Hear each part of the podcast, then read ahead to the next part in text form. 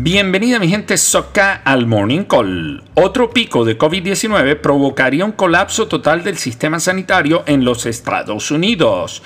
Esas son palabras mayores, pero con 32 días seguidos con más de 100.000 hospitalizaciones diarias por COVID, esto podría pasar. Ojalá y no llegue otro pico posterior a Año Nuevo, porque está maluco el bejuca y arrancan las consecuencias. Coca-Cola y Berkeley Energy dejan el Reino Unido por los efectos regulatorios del Brexit.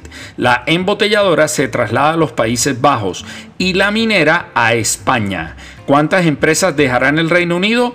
Amanecerá y veremos. Ojo al dato, Jeff Bezos e Elon Musk rompen récords entre los más ricos del mundo en un 2020 sin precedentes. Las 500 personas más ricas del mundo agregaron 1.8 billones, 1.8 trillions in English de dólares a su patrimonio neto combinado este año y ahora tienen una valoración total de 7.6 billones. 7.6 trillions. Eso es mucho billete. That's a lot of money. Qué buen inglés el de la calle del Tejadillo. Comienzan a medirle el aceite a Biden. Irán viola el acuerdo nuclear y comienza a enriquecer uranio al 20% de pureza.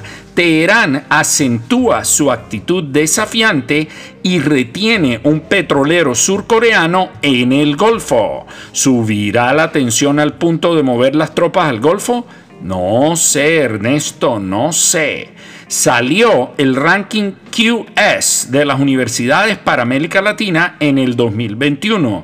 De las más de 400 universidades tomadas en cuenta para la evaluación, Brasil es el país que más instituciones aporta a la lista, con 94. Colombia aporta 60. La Universidad de los Andes y la Universidad Nacional de Colombia nuevamente clasificaron en el top 10.